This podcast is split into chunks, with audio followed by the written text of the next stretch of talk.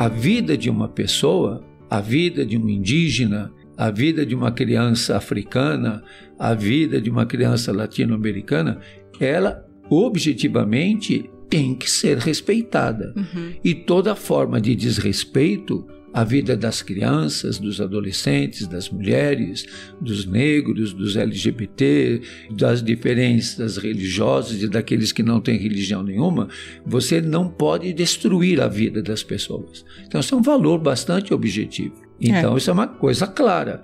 Hoje, nós temos essa visão da ecologia integral. Eu não sou sozinho no mundo.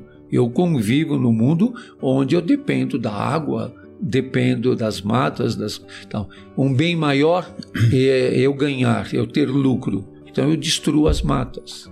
É, exato. Aí a gente diz, não, mas ele é uma pessoa boa. Sim, Sim mas tudo bem, eu não estou dizendo que ele é mau. Mas ele está fazendo uma coisa que é má. Então a gente talvez possa falar em fazer o bem e fazer o mal, e não em pessoa boa e pessoa é, má, eu né? Eu acho que sim, é, que é essa ação, que em alguns momentos, por exemplo, conquistar os indígenas era considerado uma coisa boa. Sim.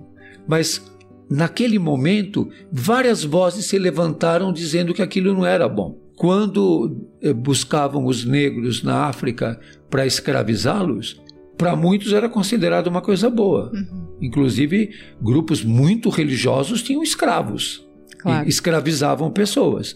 Mas vozes se levantaram contra uhum. isso. Então, acho que, na verdade, tudo isso tem que estar marcado pelo discernimento.